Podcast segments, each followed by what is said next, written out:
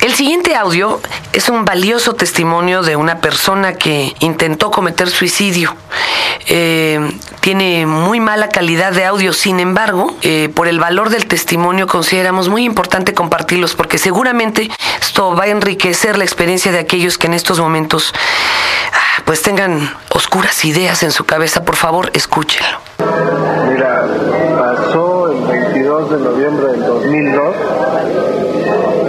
Eh, yo estaba ya en un periodo de depresión grave y a la vez yo soy alcohólico, entonces pues, entre la depresión y la manera de beber y de drogarme, pues más depresión, estaba yo en un trabajo que me disgustaba mucho, obsesionado con una exnovia.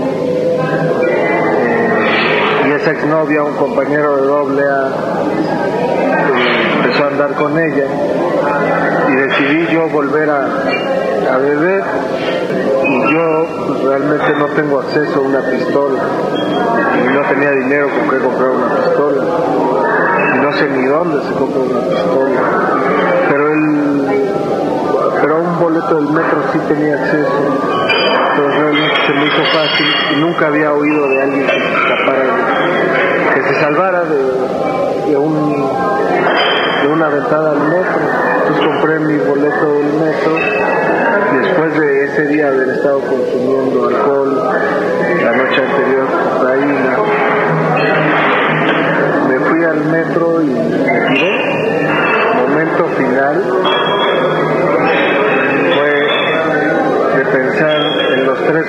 tiene un alcohólico ya con conocimiento de causa como yo, que son el psiquiátrico, la muerte o la cárcel. Yo preferí, yo decidí que el mejor de los tres era la muerte. Yo la cárcel no la quería, bueno, prefiero estar muerto que la cárcel. El psiquiátrico nunca he estado, pero no me imagino, me imagino que debe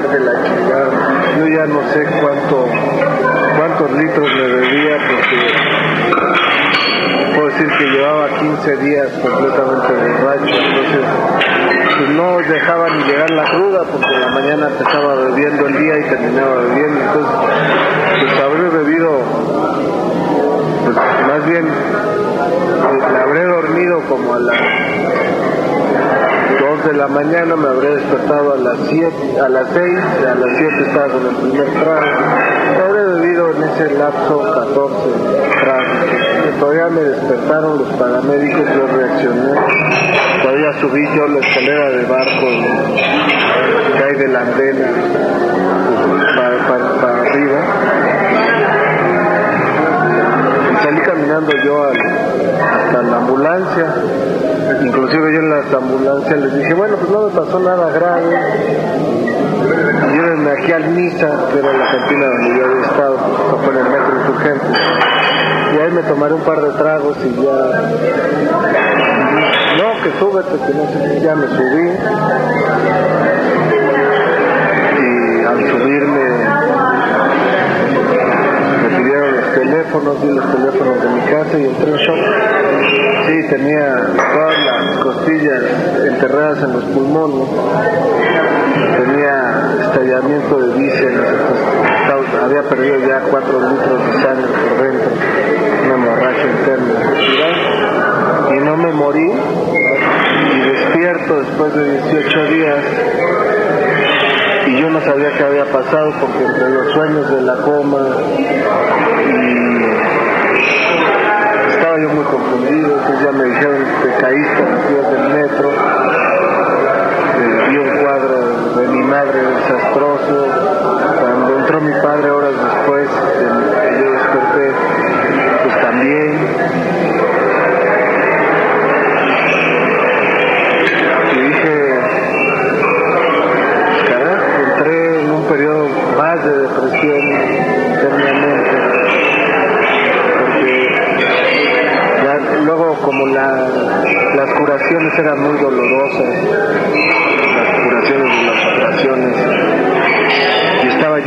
no podía hablar, estaba yo muy drogado, los medicamentos que me administraban vía,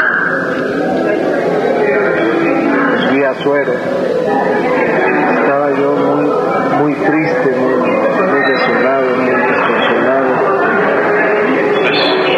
Y yo pensaba que la vida ya se me había hundido, ¿no? O sea, que realmente el ahora levantarme que tiene un suicida en esta sociedad. El suicida tiene fama de loco, cuando yo no creo que sea una persona que esté loco. Puede estar pasando por un momento de locura, pero, pero no creo que sea una persona que esté loca. creo que es una persona que está en depresión y como tal es un enfermo, ¿no? si un diabético es bueno o es malo, la gente dice, no, pues es un enfermo. Si un alcohólico es bueno o es malo, la gente dice que es malo. Y evidentemente al estar dopado los ves las pequeñas broncas que hoy, que hoy las puedo ver como tales, las ves enormes y ves la vida muy oscura y por más que la gente que me rodeaba, en este caso mis padres, me decían ya, wake up, despierta, ve la vida como es. Yo estaba en un periodo que no, no, veía nada. Te puedo decir